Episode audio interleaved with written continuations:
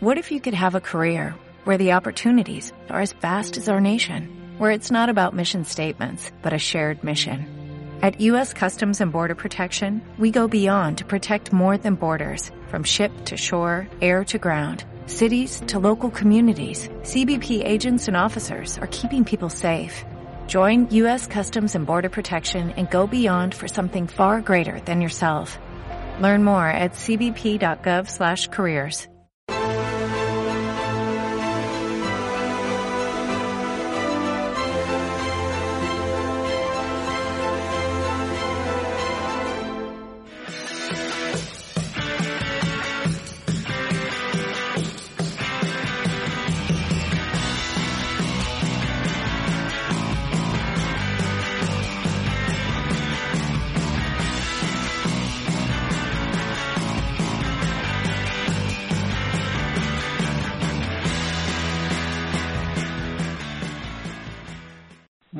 noches a todos. Esto es Confirmado Moncloa, la sección que más os gusta de estado de alarma. Ya tenemos a Carles Enrique al otro lado del teléfono. La verdad, Carles, es que hace un calor en Madrid. No sé en Barcelona cómo estáis.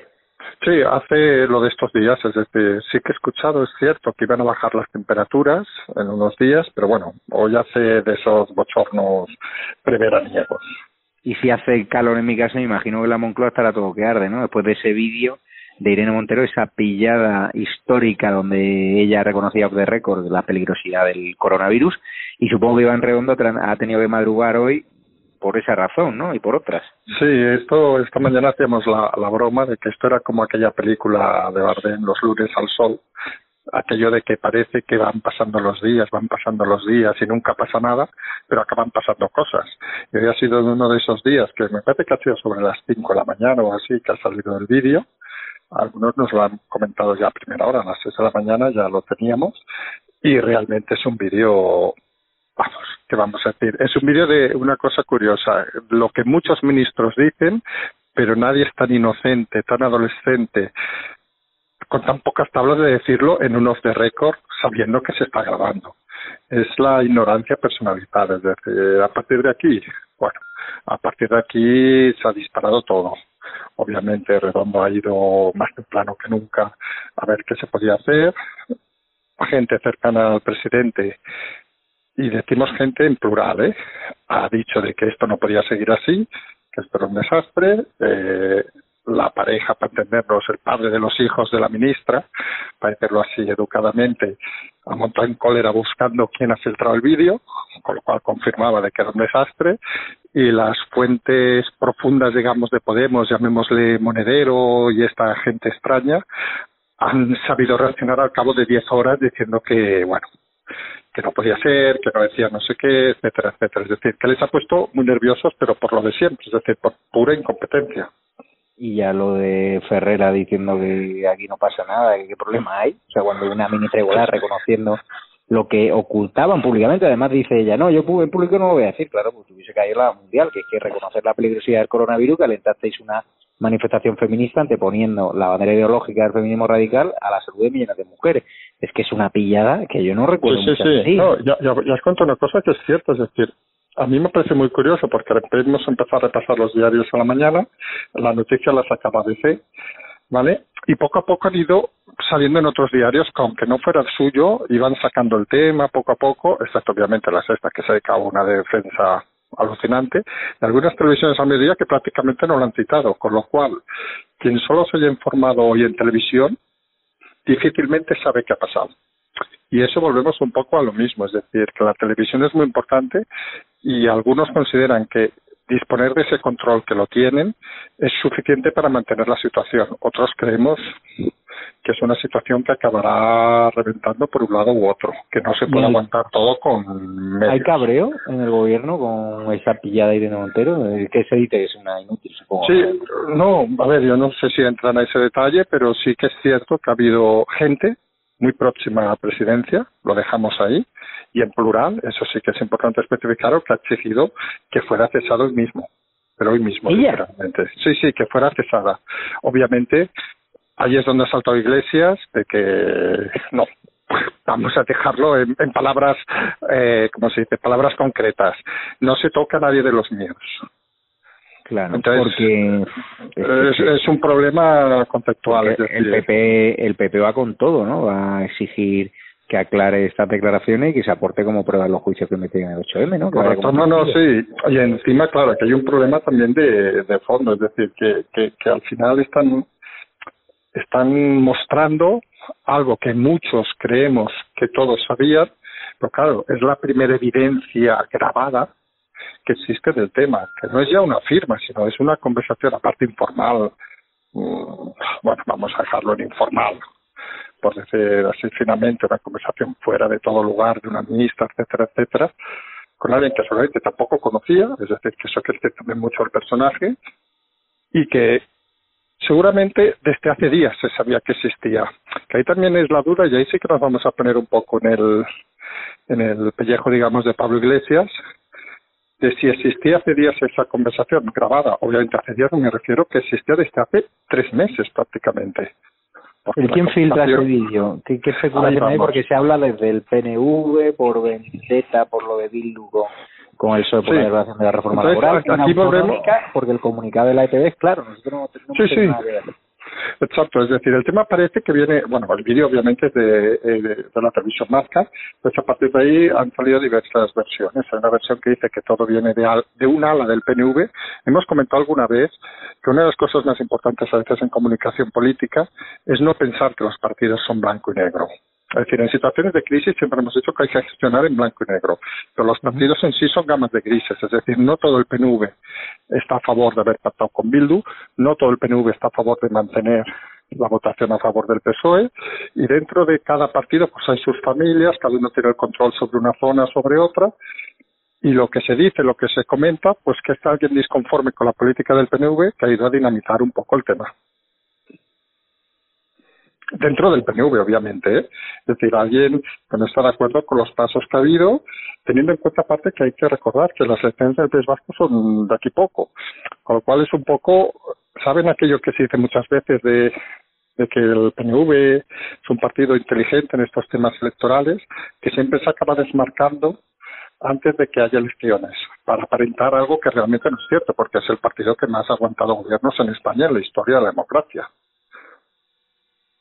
Ya, es, es, curioso, yo conociendo ITV cómo funciona, ahí no se mueve un lápiz sin que lo autorice el Correcto.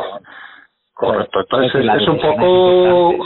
Sí, sí, sí, por eso, y eso... es un vídeo de hace tres meses, es decir, no es un vídeo... Alguien, lo ha guardado, correcto. lo ha sacado ahora y justamente cuando PNV y Bildu se tira los toda la cabeza por ese pacto con, con el gobierno de la guerra. Y seguramente alguien ha pensado que era el momento oportuno para sacarlo. Aparte, curiosamente, una, un principio de semana, que, que, es una cosa tonta, pero hay que valorar. No es un tema que sale, un día antes del Consejo de Ministros, tampoco lo olvidemos, ¿eh? No es un vídeo que sale un domingo para hacer una noticia domingo, que solamente puede tener más volada, pero los domingos son domingos, sino que sale un principio de semana, con lo cual ya mueves la semana, digamos, hacia esa tendencia. Entonces, sí que parece claro que no es un vídeo que sale accidentalmente. Yo creo que eso nadie lo va a discutir. Es decir, no es un vídeo que casualmente ha aparecido en la reacción de, de la ABC por casualidad. No, esto técnicamente sí que es una filtración pura y dura con un interés detrás. ¿Quién lo ha hecho? ¿Por qué lo ha hecho? Bueno, Aquí la fuente primera es esa, luego hay otras fuentes que dicen otras historias, pero bueno, aquí también es un poco descabellado empezar a dar elucubraciones porque porque sería muy complicado, es decir, sería entrar también en aspectos demasiado personales dentro de algún partido.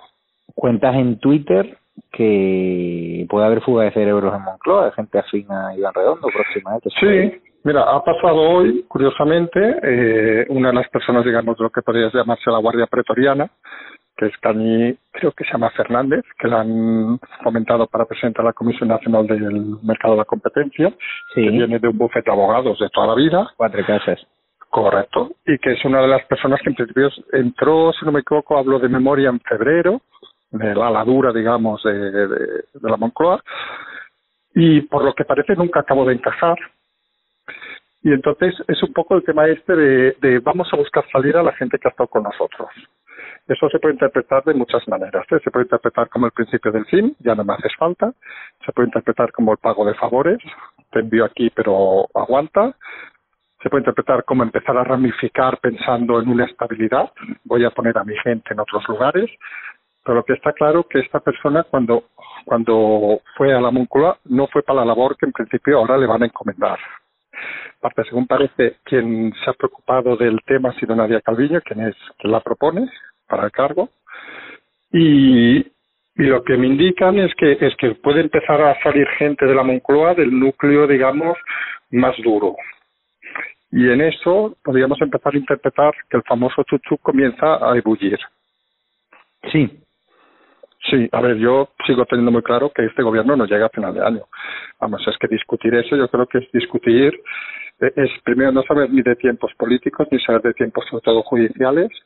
Hoy nos hemos encontrado, por ejemplo, es como un cambio de tema, un nuevo, para que veamos cómo funcionan las cosas. Todos nos acordamos que hace una semana exactamente fue cesado de los Cobos. En principio el tema por un informe al juzgado 51 pues hoy mismo a la tarde la Guardia Civil ha presentado un nuevo informe mucho más duro con Simón, donde literalmente dice que Simón el 10 de febrero ya sabía las consecuencias de todo. Es decir, que la Guardia Civil, con todo respeto, no se le acojona cesando a cuatro generales.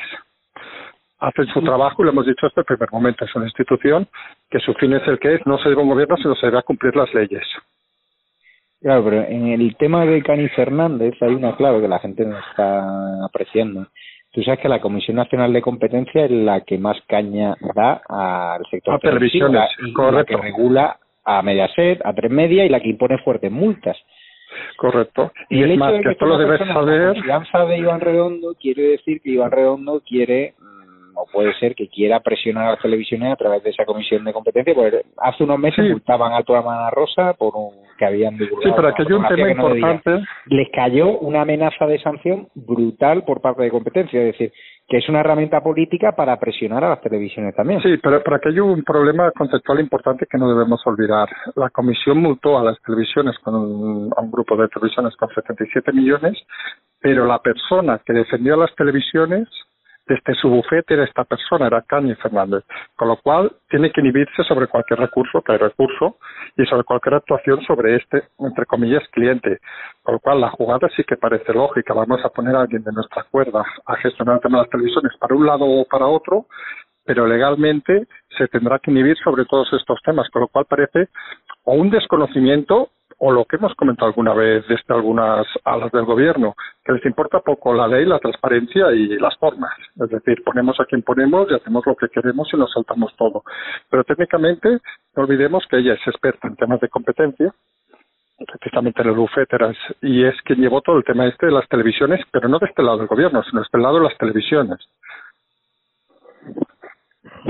ya entiendo y ha pasado algo más en Moncloa los pasillos Sí, hoy ha sido un día, lo que decíamos, como esto de los lunes al sol, hay el tema importante de que han salido, bueno, hay dos o tres temas importantes. Por un lado, no podemos olvidar que lo de las fases parece que cada vez está más olvidado, o ya ha dicho el ministro Ábalos que a partir del día, creo que es el 8 de junio, eh, se puede empezar a moverse entre comunidades, obviamente que tengan el mismo nivel de fase. ¿eh? Pero claro, estamos pasando de que prácticamente nos íbamos a julio a que el 8 de junio, o sea, el 8 de junio, para entendernos, es a finales de esta semana. Es decir, que el 8 de junio ya se puede empezar la gente a mover sin problema. Bastante sorprendente. Es decir, mm, estamos en el fondo con el, el día puesto en el 1 de julio, que es cuando pueden, lo que hemos comentado algún día, venir cualquier extranjero sin pasar ningún ningún tipo de control, etcétera, etcétera, y parece que es lógico y coherente que lo que no tenía sentido es que si el 1 de julio puede venir un alemán, por decir un sitio, ¿eh? a Sevilla, ¿vale? No pueda volar el 1 de julio una persona de Barcelona a Sevilla, parece un poco irreal. Y tal como estaban montadas las fases, iba a ser así, porque en principio cada 15 días una fase, en Barcelona, por citar el ejemplo, en Madrid, en teoría, si pudiéramos cambiar el día 6, estaríamos en el día 21 en la segunda fase y estaríamos en el 7 o 8 de julio en la tercera fase. Con lo cual, el 1 de julio un alemán podría venir a Barcelona, pero uno de Barcelona no podría ir a Madrid o a cualquier otra ciudad. Entonces parece que están acelerando el tema por un tema obviamente económico también, no hay que negarlo, pero por un tema también de, de, de llamémoslo estrategia, de intentar buscar una salida al entuerto que están creando, porque realmente es un tema muy complicado. Y por otro lado, lo otro que ha sido importante es la publicación en el BOE del tema del ingreso mínimo vital, que algunos creemos que es un tema más que, que, ha habido muchos bulos por internet, etcétera, por ejemplo, estos bulos que han aparecido de vídeos de, de que podía venir gente de fuera, etcétera, etcétera, y hemos de decir las cosas claras, es decir, aquí no nos vamos con, con rositas en estos temas, es decir, es imposible que alguien que venga de fuera tenga acceso a esta renta igual que a cualquier otro tipo de prestación. Las cosas son así. Solo hay que mirar dos detalles. El primero, que mínimo debe estar la persona un año empadronada para poder acceder o tres años si es de forma individual. Es decir, no vale que venga cualquiera. Otro tema importante, en una misma, en un mismo domicilio, imaginemos aquella escena que muchos pueden tener en la cabeza de que viven seis personas diferentes, etcétera, etcétera, solo se pueden acceder como mucho a dos prestaciones, es decir, si viven seis, solo dos podrán pedirla. Tercera, que también es importante a los que piensen, todos estos que son, entre comillas, que van bailando de un sitio a otro, no sé qué, no sé cuánto, la ah. clave del ingreso mínimo vital es el empadronamiento. Y sabemos en este país que hay mucha gente que sigue empadronada donde está empadronado hace 25 años. Bueno, y este se puede empadronar también los ocupa en tu casa. Sí, pero necesitas tener un mínimo de un año ah. para poder acceder. Es decir, que eso, que eso está muy claro. ¿eh? Es decir, que has de tener un mínimo de un año y que se va a revisar obviamente todas las rentas que ha habido anteriores. Luego detalles de, de estas mentiras que vas viendo entre líneas cuando decía el otro día la, la cuenta oficial de Podemos. Esto va a beneficiar a los autónomos y a aquellos que han sufrido la crisis, los pequeños empresarios. Falso. Si eres o has sido administrador de una empresa, no tienes acceso. Así de claro, no tienes ningún acceso a este tipo de ayuda. Entonces, claro, te das cuenta un poco de que, de, que no es tan fácil conseguirlo y, y que la clave de todo es el tema del empadronamiento, que también hay un tema que nos han explicado que es muy curioso, es muy puntual, pero yo creo que la gente va a entender rápido, que es, por ejemplo, imaginemos la típica escena de una pareja, matrimonio, llamadle como quieran, que la persona pues ha ido de casa y se ha ido a vivir con otra persona, etcétera, etcétera. Lo que cuenta es la gente empadronada en casa, es decir, si esa persona sigue empadronada en la casa, si no hay un acto judicial diciendo que esa persona está divorciada, separada, etcétera, no va a tener derechos, bueno, perdón, se va a considerar los ingresos de esa persona como la unidad familiar. Es decir, que no es aquello de, bueno, yo tengo esto, pero él se ha ido, no sé qué, soy no sé qué, no, no.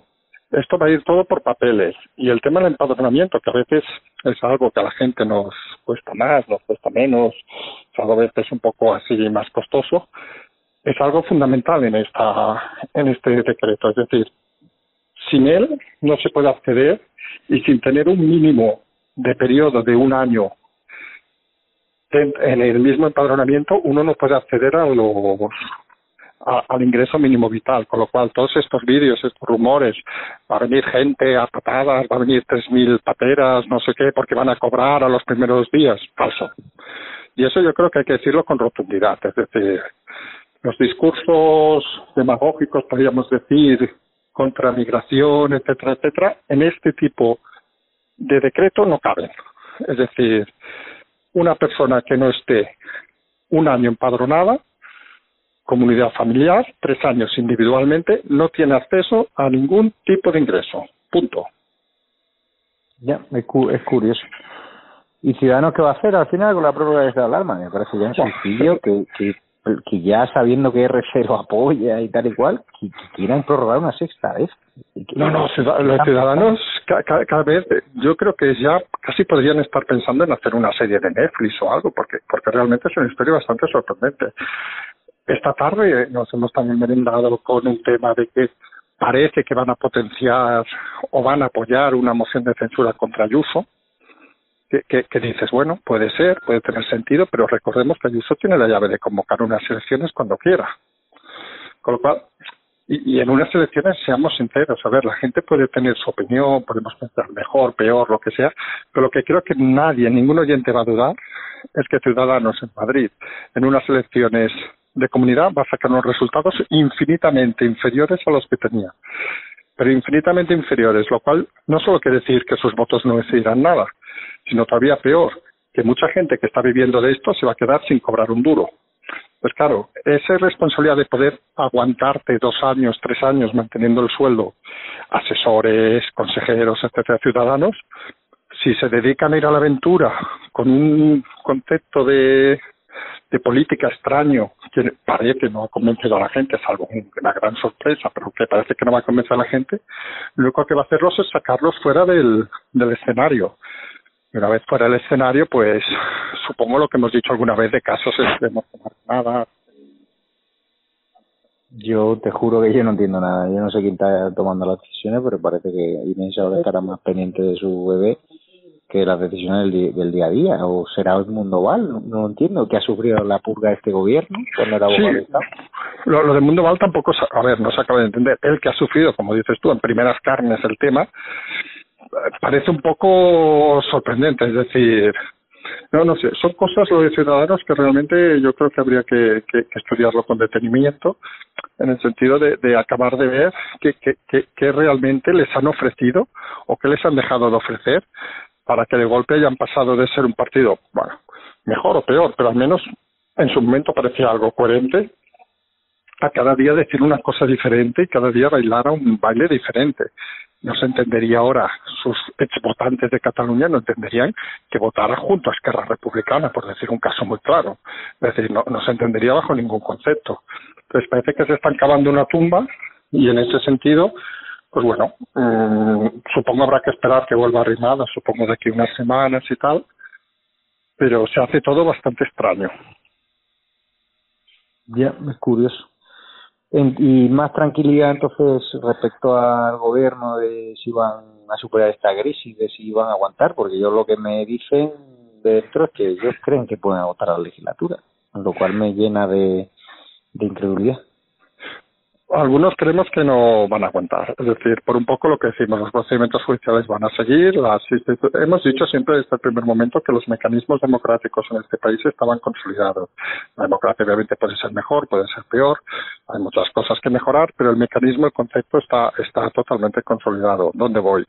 Que si alguien ha hecho irresponsabilidades, que parece de momento bastante claro, se inician procedimientos que de momento ya se han iniciado todo va lento, eso es cierto, como la justicia, pero siguen funcionando. Se intentan tapar las cosas, como Cesara de los Cobos, la Guardia Civil sigue enviando sus informes al 51, el que han enviado hoy, acusando, perdón, la palabra acusar no es correcta, indicando que Simón era quien conocedor de los temas, con lo cual se le puede iniciar una responsabilidad contra el licenciado Simón.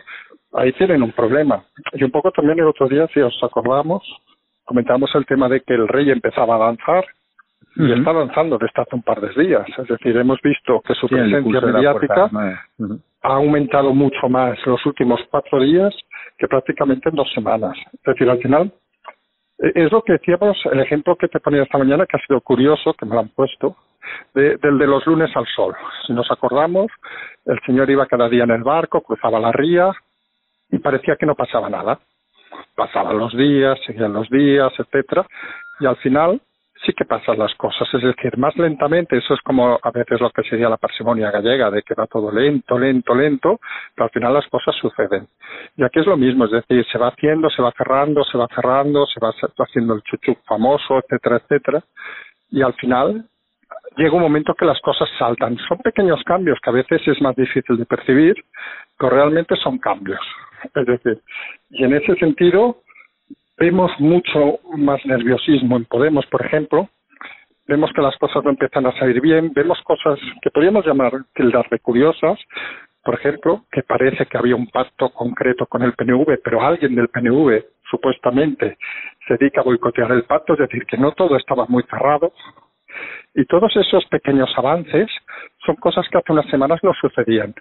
Y es lo que decíamos, llegará un momento que sin darnos cuenta ya no estarán y sí que algunos podemos decir con total garantía que no llegará a final de año el gobierno. y el tema es que personas cercanas al presidente son conscientes de que no va a llegar a, final de año. Y los cambios de alguno de las personas de su gabinete van enfocados en esa línea. ¿No te ha sorprendido que mm, Fernando Simón que haya un juez que haya archivado la causa de homicidio imprudente, una de las causas que tiene, sin ni siquiera pedir un informe al fiscal. Sí, no, y aparte que ha argumentado el juez diciendo de que era de otra localidad y no ha traspasado el, el, asunto a la otra localidad. Creo que era de Móstoles, pero no, no me hagas mucho caso, que el fallecido era de Móstoles, me ha parecido leer. Y sí, pero Fernando Simón, vamos a ser sinceros, no tiene un caso y no tendrá un caso, no tendrá dos, seguramente tendrá decenas de casos. Con lo cual, al final, solo que uno funcione, esto sabemos, eh, los que hemos tocado temas judiciales, esto sabemos que al final los jueces tienen mucho trabajo y cuando sale un caso y hay una sentencia, lo que acaban diciendo es, teniéndonos a la sentencia anterior, ¡pam! Y esto va a ser así, es decir, van a caer en cadena. Solamente habrá que esperar a que caiga el primero, que seguramente podría ser 51 o no.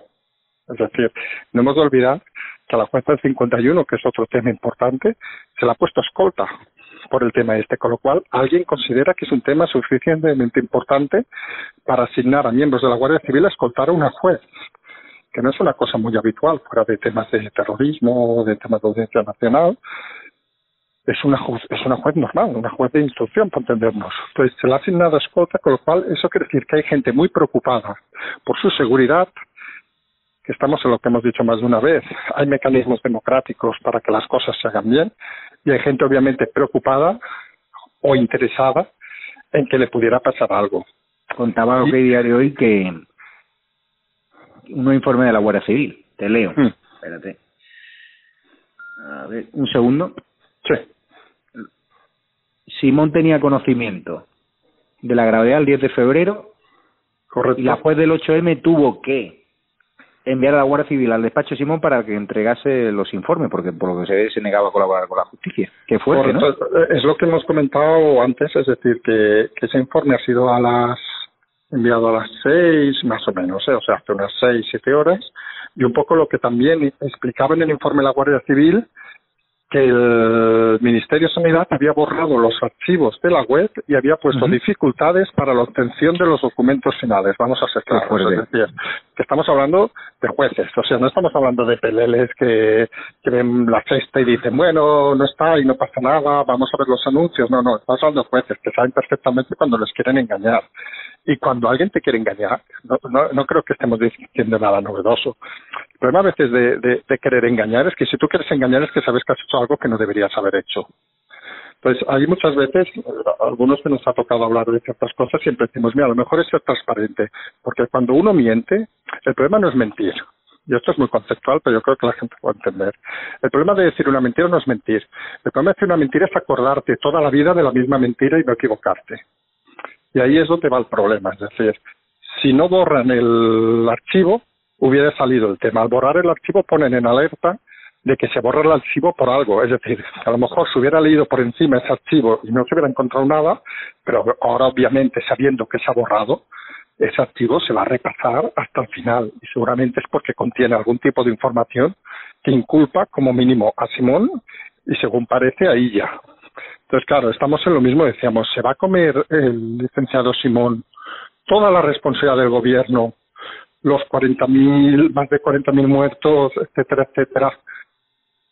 ¿Se lo va a comer él solo? Algunos seguimos diciendo que no. Y recordemos ayer, me parece que fue ayer en el aló presidente de Sánchez, el emotivo, vamos, los homenajes que le tiró a, a Simón de eso me sorprendió porque, porque al final es asumir la estrategia suicida de Simón porque yo pensaba que la estrategia muy clara es decir oye nos fiamos de un científico que puso el PP y que se achicharre él pero al final ha puesto la mano en el fuego Pedro Sánchez por Simón. ¿Cómo asumir la responsabilidad de las decisiones de Simón, sabiendo que las ha tomado por orden de Sánchez? Claro, pero ahí, ahí, solo se puede interpretar una cosa, es decir, porque son conscientes de que Simón no va a asumir la responsabilidad. Y que si claro, porque el otro habrá amenazado, ¿no?, con tirar de la cuerda. No, el otro, vamos, mira, explicamos una cosa que la gente también va a entender rápidamente, es decir, y, y cuando llamó la directora general de la Guardia Civil a, a de los Cobos, eh, por teléfono y lo despidió, parece obvio de los Cobos, un tío experimentado que ha estado en temas de investigaciones de droga, conflictivas de terrorismo, etcétera, etcétera, pues ha, grabado. la conversación.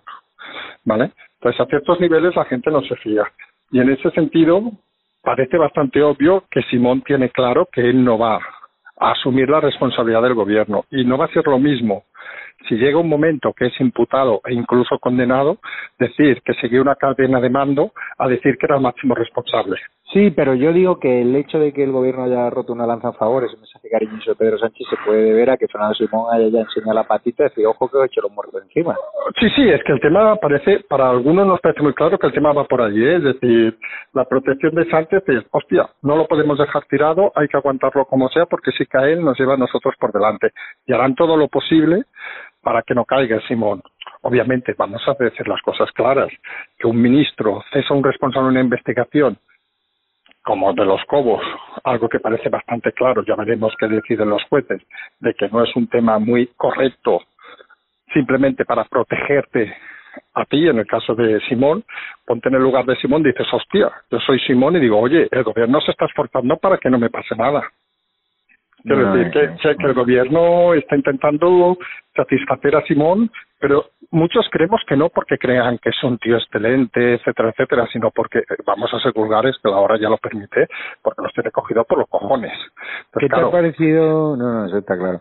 ¿Qué te ha parecido, por cierto, tú que la conoces de Barcelona, Cristina Fallará, que ha ido por las, las televisiones diciendo que se siente amenazada y perseguida por culpa de que yo dije en un plato de televisión hace no sé cuántos días que ella era cómplice del 8M? Una verdad como un templo. Pues ella, ella ahora dice que me va a denunciar por delito de odio, la que no para de señalar a votantes de Vox, pidiendo que le cierren los hospitales, la que ha estigmatizado a mí llamándome franquista, ultraderecha, la que me acusa de romper las medidas de prevención respecto al coronavirus con Cristina Seguí. O sea, ¿qué te parece que los que son incitadores de odio ahora vayan de víctimas? Es un discurso calcado de Moncloa. Sí, pero bueno, esto es el tipo de gente esta que corre que corre por redes, corre por tertulias, etcétera, etcétera, que hemos hablado más de una vez, que lo primero es, dentro de las posibilidades de cada uno, obviamente, ignorarlos totalmente, porque no vale la pena perder ni una palabra con ellos, y lo segundo, que también es bastante obvio, que en un que en un, vamos a decir aquello que a veces no nos gusta decir, que en un país más normal no tendrían cabida en ningún lado. Es decir, solo hay que recordar cómo saltó a la fama Fallarás hace unos años, porque estaba de alquiler en un piso, se negaba a pagar el alquiler y montó un pollo con la excusa de que era escritora, no sé qué, y la empezó a invitar a televisiones. Y se negaba a pagar porque decía que, bueno, que yo soy yo y llevaba 20 años aquí y no tengo que pagar ahora. En fin, es una serie de personajes. A mí me dan pereza ya un poquito, ¿eh? Ojo, no quiero que le pase nada malo y si le... No, no, no, no, pero son una serie de personajes... Pero que vincular que le insulten por la calle, que yo comenté que ella fue... No, por eso es que ella tiene una hemeroteca de odio. No, por eso son personajes que yo creo que no, no vale la pena ni, ni perder dos segundos con ellos, porque, porque dijimos una vez, alguna vez, una cosa muy importante que pasaba mucho en Cataluña, es decir, cuando tú estás discutiendo ciertos temas, eh, a veces es importante ir a la raíz porque si en la discusión son buenos, y no vamos a negarlo, igual que Pablo Iglesias, etcétera, discutiendo son buenos porque tienen una dialéctica, seamos sinceros, efectivos, la lágrima, etcétera, etcétera. Pero entonces hay que ir a negar la raíz del, del, del problema. Y la raíz en este caso es obvia, es decir, esta persona vive de esto, punto, y tiene que hacer estos escándalos para poder sobrevivir, punto. ¿Es una situación que haríamos nosotros? Seguramente no. ¿Es respetable su posición? Obviamente, cada uno puede hacer con su vida lo que quiera. Es decir, eso más faltaría. A partir de ahí, hay que perder un segundo con ella, hablando sobre ella, perdiendo el tiempo con ella, ensuciándonos la boca con ella. Yo personalmente, ¿eh? es decir, yo es de estas personas, curiosamente, que ni sigo ni nada, pero que seguramente hasta debo, un día dije, voy a bloquear a la gente que no vale la pena ni, ni, ni que sepa ninguna referencia de ella y sin hablar ni nada, coges y la bloqueas porque es un poco la libertad cada uno que tenemos de decir lo que queramos y con todo el respeto. ¿eh? no tengo ganas de perder el tiempo con ella. Otro otro creachador oficial de las redes, que la Junta de Andalucía le desalojó de una oficina que llevaba no sé cuánto tiempo gratis allí en Cádiz, pero claro, pregunto a la Junta y resulta que todavía el de Facuo, el Rubén Sánchez, sigue recibiendo subvenciones públicas, porque dicen que se ajusta a la ley. ¿Y qué pasa? ¿La ley no se puede cambiar o qué? Ya, pero esto estamos eh, es un mismo ejemplo, es decir, este sí que te digo que lo tengo bloqueado y pero por una cuestión de, de indolencia, es decir, que no no no quiero perder el tiempo con esta gente. Yo lo único que a veces me hace gracia comentar es el que busca a su padre, pero por una cuestión de que bueno, de que me parece un tipo un excéntrico, digamos, que es fácil relajarte con él, más que nada porque tiene bastante poca capacidad para entrar en un diálogo. Entonces, el resto, a ver, gente que tiene dialéctica, que sabe moverse en ciertos medios, y a partir de ahí, pues mira, montan su espectáculo y tienen sus adeptos. Lo que decíamos, respetable su postura, totalmente, es decir, cada uno puede montar en la vida el circo que quiera. Lo que está claro que algunos, al menos yo personalmente, no nos gusta participar en ciertos circos. A mí los circos estos de eres no sé qué, eres peor, eres no sé qué, eres no sé qué, pam, pam, pam. Mira, yo te pongo el ejemplo que, que lo he sufrido en mis carnes. Es decir, yo los primeros días era como algo vergonzante el de los mapas y ahora soy el que roba vendiendo mapas que yo alucino, es decir, hemos pasado de ser un pobre desgraciado a ser alguien que me dedico a yo que sé qué, entonces ¿dónde voy? Que es gente que el único argumento es que si empiezas a discutir eso, lo único que acabas haciendo es perder el tiempo. Y al pues menos yo no tengo mucho tiempo para perder.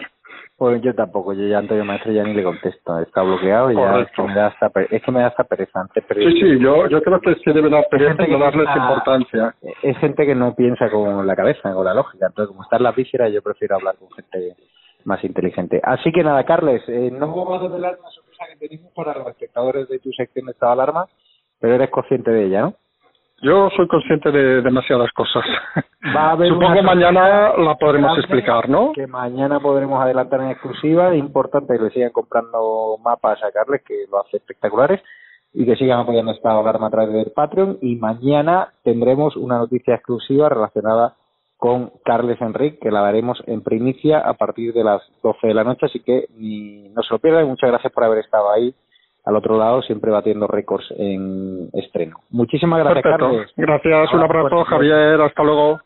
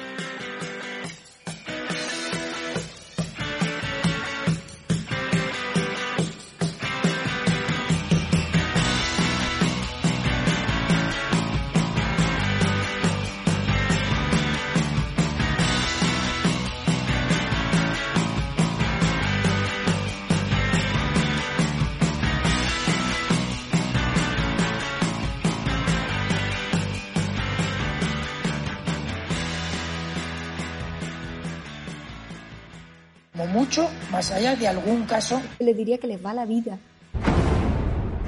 Tenemos un incremento de casos muy significativo. Cada decisión minuto a minuto está siendo la adecuada. No lo puedo explicar. Pueden sentirse protegidos. Esta es la situación que tenemos en la UCI. No conozco el detalle concreto del fármaco. Por referirme a lo que estaba contando. Se tratan de test fiables, homologados. Ya no tiene punto de retorno. La obligación del gobierno es gobernar y gobernar significa decidir. No dormiría por la noche, junto con el 95% de los ciudadanos de este país que tampoco se sentirían tranquilos. Dame los telediarios, uno de los dos telediarios al día